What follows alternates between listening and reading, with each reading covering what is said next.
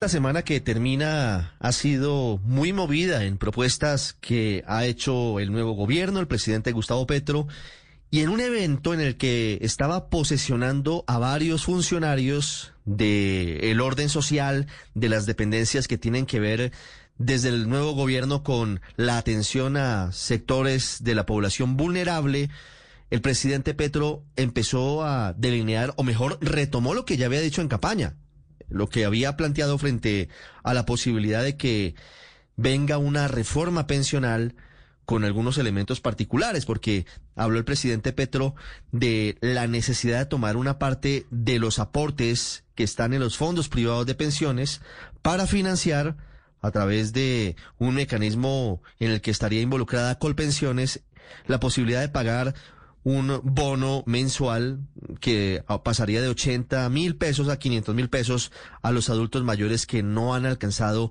los requisitos para tener su jubilación. Esa será una batalla que se vendrá para el próximo año, por eso queremos analizar lo que sabemos hasta ahora, porque faltan muchos elementos y falta la discusión pública sobre esa reforma pensional que seguramente la gran mayoría del país considera que es necesaria. Y por eso hoy he querido llamar a José Ignacio López, él es director ejecutivo de investigaciones económicas en Corfi Colombiana. Hola, doctor López, bienvenido, buenas tardes. Ricardo, buenas tardes, un gusto estar con ustedes. ¿Qué va a pasar con esta reforma pensional? El presidente Petro dice que lo que hace es retomar el tema de pilares, que ha sido un esquema defendido por otros economistas y por candidatos presidenciales que no son particularmente de izquierda. Ricardo, bueno, como tú lo mencionabas en la introducción, los detalles todavía están por conocerse. Es decir, que no conocemos eh, la letra delgada o, no podemos hilar muy fino. Eh, lo que sí sabemos es que el anuncio del presidente es congruente con, eh, con una propuesta que ha estado circulando ya por varios años en el país y que el mismo presidente, en aquel entonces candidato, pues ya había, ya había anticipado y es hacer una reforma pensional que establezca lo que se conoce como un sistema de pilares.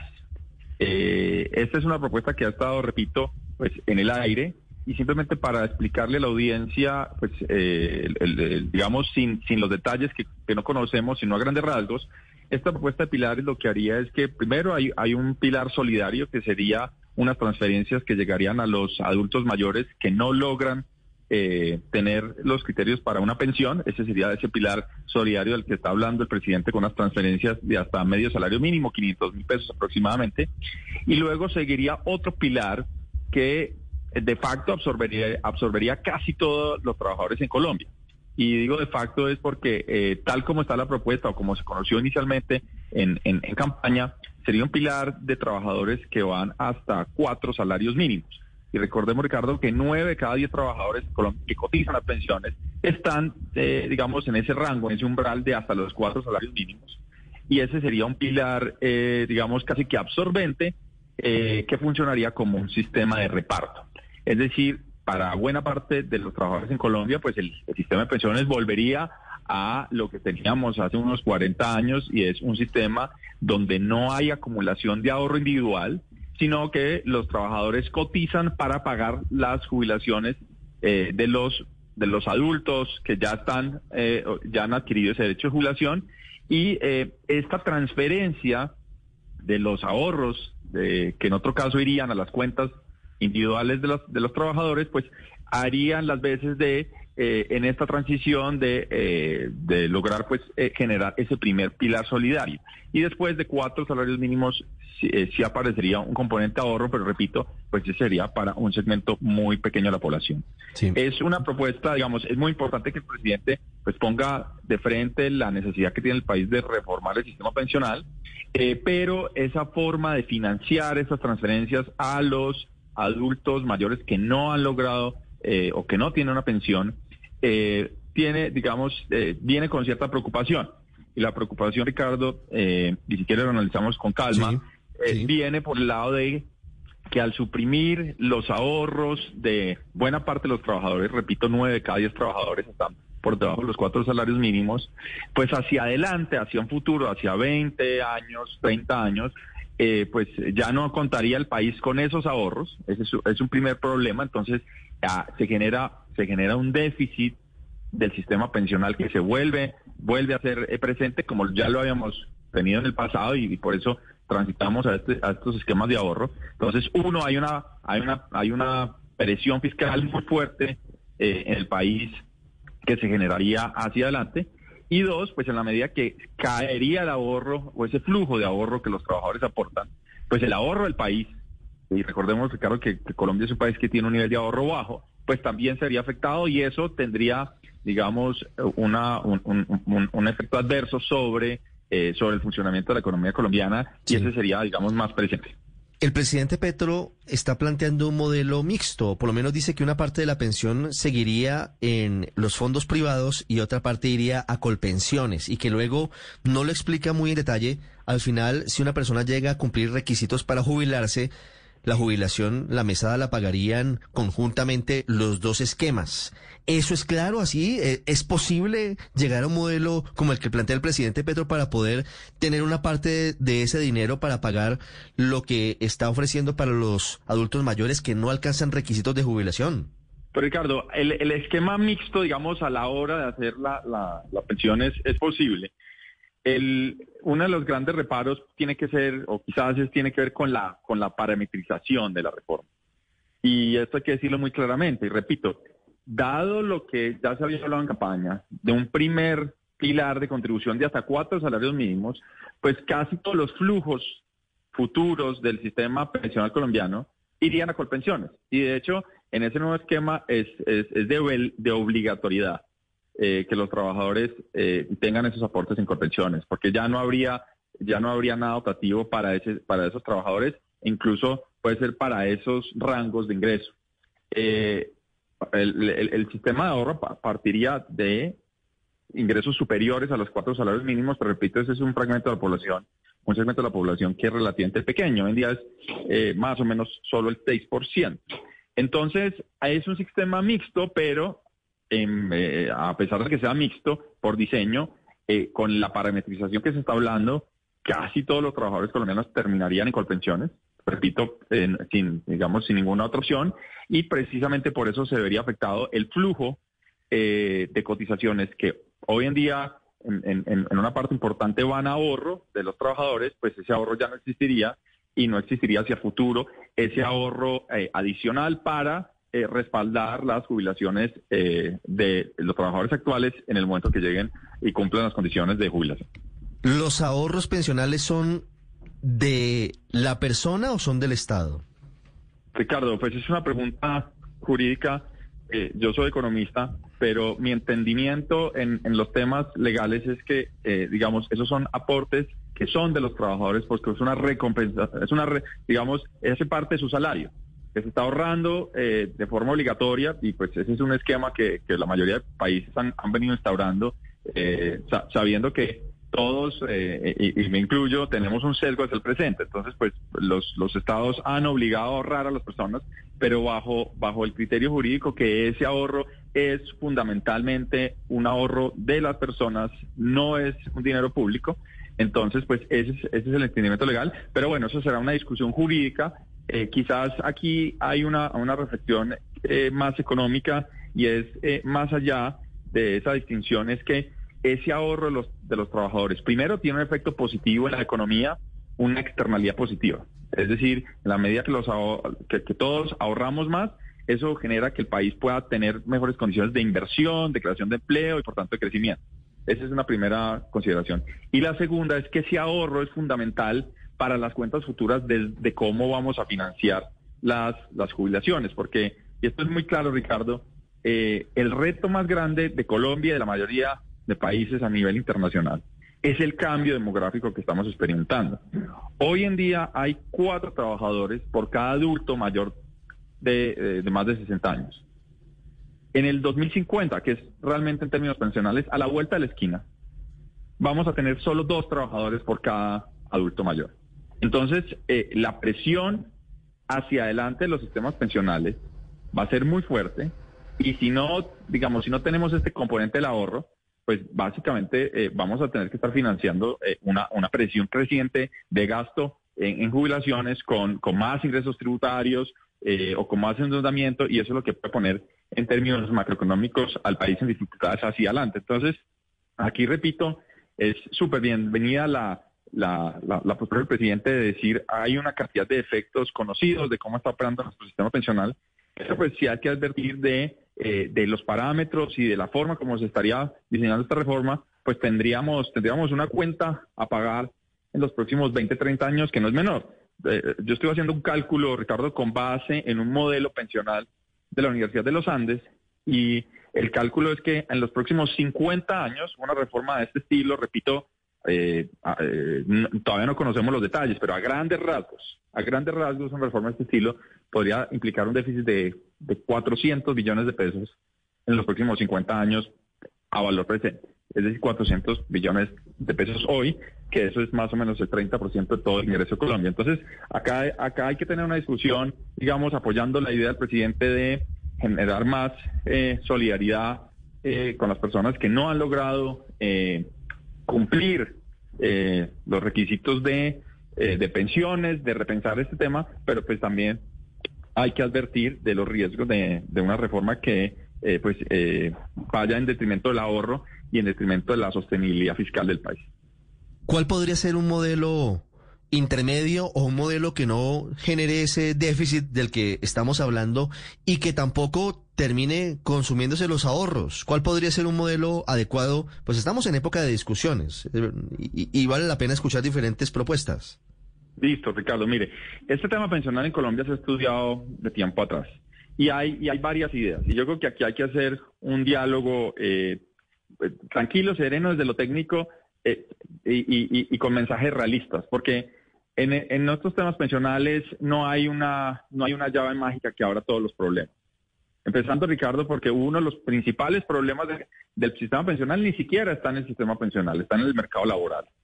La mayoría de colombianos no logran tener una jubilación porque el mercado laboral no logra generar el suficiente número de empleos formales por, con estabilidad. Entonces, incluso la llave que realmente abriría este problema pensional está en otro lado.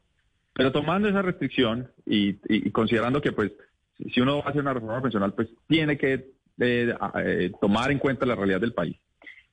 Hay soluciones que se han planteado desde el Banco Mundial, desde el Banco eh, Interamericano de Desarrollo, incluso la Universidad de los Andes ha participado activamente, otras, otras universidades, otros centros académicos.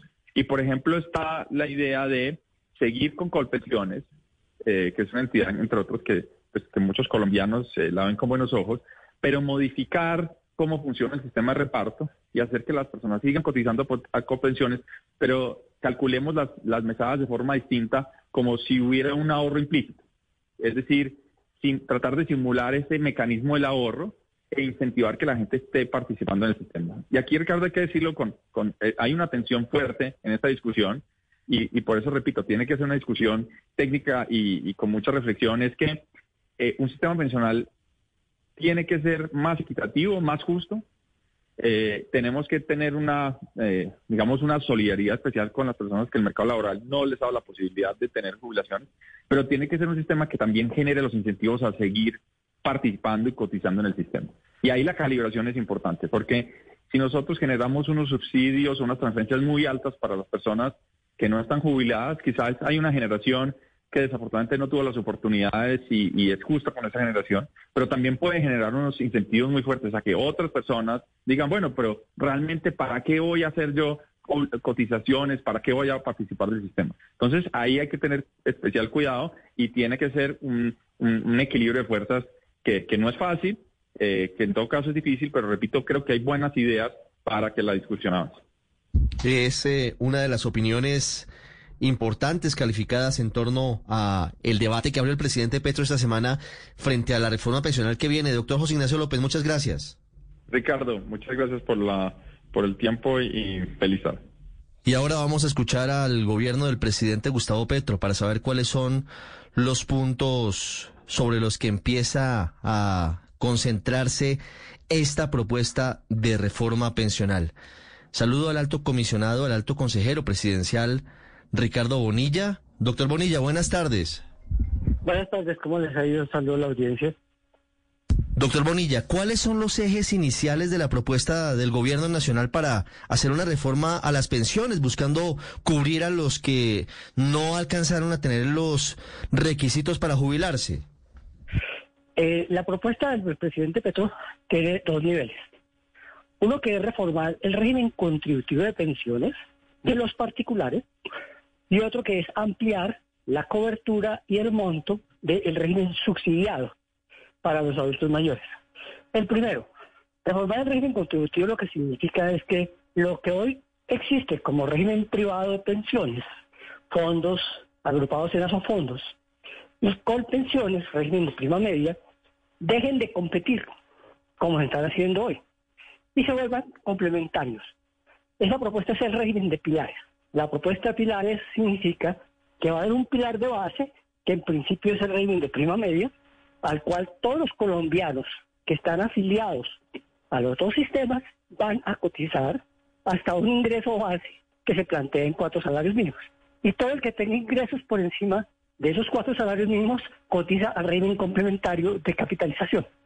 El efecto en el corto plazo es que si se reúnen las cotizaciones que hoy se recaudan en ambos regímenes, eh, los fondos privados recaudan, esperan recaudar 25 billones de pesos este año, Colpensiones aspira a recaudar 13 billones y medio, eso da 38 billones y medio. Cubren las pensiones de ambos regímenes. Las pensiones de Colpensiones valen 32 billones y las pensiones de los regímenes privados valen 3. Eso significa 35 billones de pesos. Hoy, 38 billones que se recaudan, pagan las 35, dejan tres excedentes que aumenta el stock. Entonces, lo que se reúne es el flujo y el stock se deja tal como está y se aumenta con el excedente entre lo que se cotiza y lo que se paga, más los rendimientos. Eso significa que el stock va a seguir creciendo. Eso es, la, es la reforma en el régimen contributivo. ¿Qué efectos tiene fiscalmente? El efecto fiscal que tiene es que hoy Colpensiones, la nómina de Colpensiones de 32 billones, hoy se está pagando con tres fuentes de ingreso. 13 billones que se recaudan por cotizaciones 9 billones por las personas que se han deslizado desde los fondos privados a Colpensiones, eso da 22 billones, y la diferencia la está poniendo el Estado desde el presupuesto nacional. Es decir, que hoy el Estado paga pensiones por un equivalente al faltante de Colpensiones y le está pagando proveniente del presupuesto nacional de los impuestos. Si se unen los dos sistemas, el impuesto fiscal es que esta plata ya no se necesita pasarse a colpensiones y se puede destinar para hacer política de subsidios. Y se cumple el principio, los dos principios básicos. Las pensiones se pagan con los recaudos que se tienen para pagar pensiones o para construir el sistema de pensiones. Eso tiene destinación específica y nadie la puede destinar para otra cosa. Sí. Y los impuestos pagan los subsidios. Entonces, si se libera esta plata a reunir los sistemas, queda una plata del presupuesto nacional que el gobierno puede destinar a, pagar política social y de ahí se pagarían los subsidios a los adultos mayores. Esas son las dos reformas. Sí. Doctor Bonilla, ¿qué pasaría con los actuales regímenes? ¿Desaparecería, por ejemplo, el de fondos privados o pasaría a ser complementario? No, no desaparecen. La idea precisamente es que quitemos esa versión de los extremos. Hoy los extremos es que los partidarios de solo régimen de primavera quieren que los fondos se acaben. Eso no es pensable. Los partidarios de los fondos de capitalización quieren que con pensiones se marchite. Eso tampoco es pensable. El régimen de pilares es un régimen donde ambos se complementan y ambos trabajan para garantizar que el sistema pensional pensione a la gente, no que le devuelva la plata. Si devuelve la plata está fracasando el sistema. Lo que se trata es que la gente se pensione cumpla requisitos y pueda tener eh, una mayor garantía. Eso significa que al lado de eso hay que hacer una tercera reforma. Esa tercera reforma es garantizar en el mercado laboral que más gente cotice, porque el sistema solo es sostenible entre más gente cotice. Hoy solo está cotizando el 39% de los afiliados. ¿Y cómo, cómo se podría facilitar o cómo se podría abrir la puerta para que muchas más personas coticen? Tal vez ese es el gran faltante y el gran pendiente del régimen colombiano. Muy pocas personas se pensionan. Sí, señor. Y ese pendiente se refiere a que efectivamente hay que hacer una, reforma profunda en el sistema del mercado laboral y establecer qué es lo que quiere decir ser formal, y ser informal, y quién paga las cotizaciones de las pensiones, que es ahí donde está centrado el debate. Creo que este es el momento en que ese debate también empiece. El gobierno ha dicho que esa reforma viene para el año entrante y encargó a la ministra del Trabajo para comenzar eh, conversaciones, para llegar al mejor acuerdo posible. Sí. ¿Y cómo, cómo lo piensa el gobierno? Sé que está en cabeza de la ministra de Trabajo, pero ¿en qué están pensando? ¿Cómo se podría hacer ese paso para que haya más gente que se pensiona? En realidad se trata de crear las condiciones para que los, las personas que trabajen y que lo hacen bajo una figura oculta de contrato de trabajo, ese contrato se haga evidente y salga a la luz pública que no disfracemos las condiciones en las cuales la gente está trabajando en Colombia. Y que a todos aquellos que siguen siendo y seguirán siendo trabajadores por cuenta propia, porque son efectivamente personas independientes con algún activo, cómo propiciarles la mejora en las condiciones de su trabajo para que de sus ingresos saquen una parte para cotizar. Doctor Bonilla, ¿Cuál es la respuesta del gobierno frente a quienes piensan que hay algún ánimo de expropiación en esta propuesta? Expropiación de los dineros ya ahorrados por los colombianos en los fondos privados. ¿Esa plata se va a tocar o será solamente a futuro? Esa plata, yo creo que la respuesta es jurídica. Esa plata tiene destinación específica. Desde los años 60 del siglo pasado, creó el sistema de pensiones y lo creó con con la figura de que las personas se afiliaban y cotizaban y que con esa cotización iban completando unos requisitos que son edad, tiempo de cotización y unos parámetros para, para liquidar su pensión, que en el ingreso va a ser liquidación y una tasa de reemplazo. Eso fue lo que se inventó en Colombia desde los años 60 del siglo pasado. Esa, en ese momento que le dijo que esa plata era un ahorro forzoso que las personas no podían tocar sino hasta que cumplieran el requisito de edad.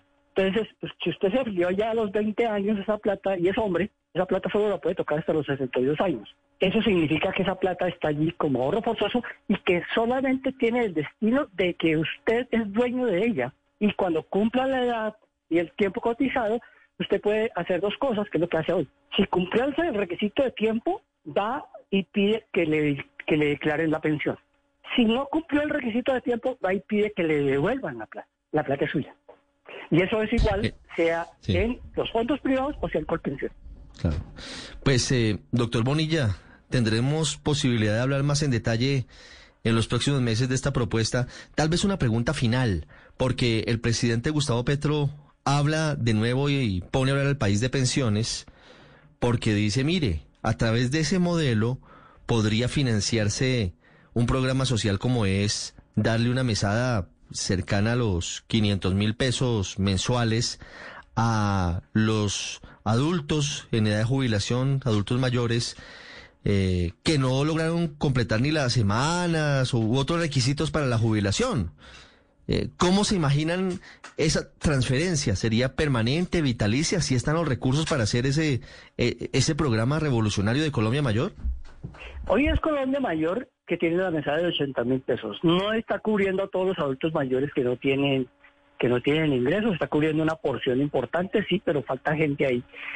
Eh, se trata de garantizar que más gente entre, aumentar la cobertura y se trata de aumentar el monto para que cubra al menos la línea de pobreza. El presidente puso un tope de 500 mil, pero no ha dicho todavía si eso es para lograrlo ya o si es un proyecto progresivo y eso depende realmente de, la existencia de recursos en Hacienda y de que se tengan los recursos fiscales para hacerlo y por eso va ligado a la reforma del sistema pensional. Son dos reformas que son simultáneas. Pues ahí está la propuesta. Muchísimas gracias, doctor Bonilla. Le deseo un feliz día. Gracias a usted y bueno, gracias, que esté bien. Ya regresamos a El Radar en Blue Radio.